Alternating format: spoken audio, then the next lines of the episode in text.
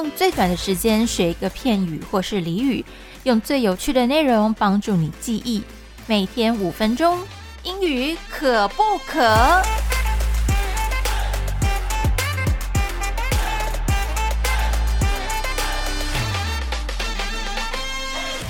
收听今天的英语可不可？我是 Peggy，要教大家呢日常生活当中非常实用的各种英语片语、跟俚语、跟俗语，到底怎么样才会非常的 local 呢？听起来很像 native speaker。那么今天的主题呢，希望跟大家来聊聊怎么样呢表达自己的情绪。Okay, today's topic is how to express your anger. 怎么样说生气？如果你很生气的话呢，该怎么表达？好，首先呢，先来教大家怎么样使用 angry 这个词。So how do you use angry? Uh, there's many, many ways to say you're angry.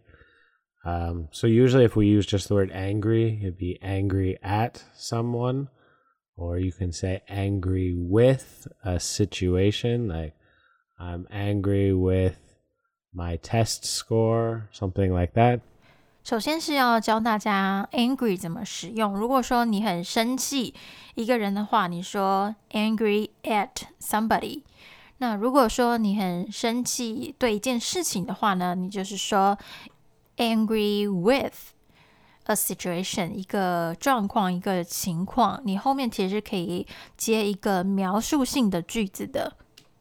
好，那接下来呢，Matthew 老师呢会带大家来呃分别使用一些常见的你很生气的词汇的用法。So angry, angry at, angry with how it happened, pissed off. I am pissed off. He pissed me off. Don't piss somebody off. Angry 呢，呃，对事的话呢，是可以讲说我很生气，这个事情是这样子发生的。Pissed off 也是另外一个很常用的这个我现在很生气的用法。讲他惹我生气的话呢，就是 he pissed me off，这也是很常用的方法。就是比如说，呃，你的男朋友惹你生气，你就会说 he pissed me off，或者是说你说不要惹某某生气，你就是说 don't piss somebody off，不要惹他惹别人生气。Upset，I am upset。 He upset me。接下来这个 upset 的用法跟 pissed off 的用法其实是很像的。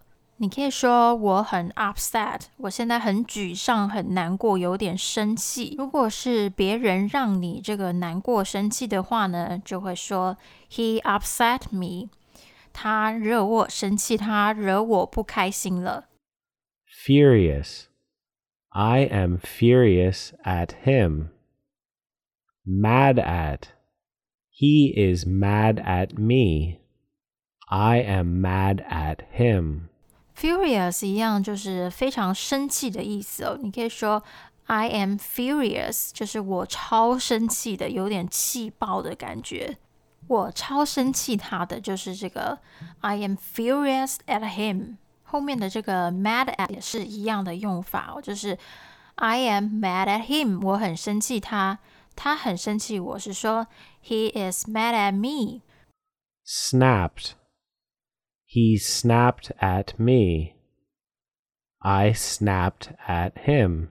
后面的这个 snapped 的用法呢，也是一样的，就是 snapped at，呃，非常生气于某人。那它这个拼法呢是 s n a p p e d。 好，那么今天呢，就先跟大家聊到这边，先教大家一些这个呃生气的用法哦。其实后面还有好几个，我们可能要到下个礼拜一的时间再继续在空中跟大家分享。所以千万呢不要转台，继续锁定复兴广播电台英语可不可单元。我们下周一见。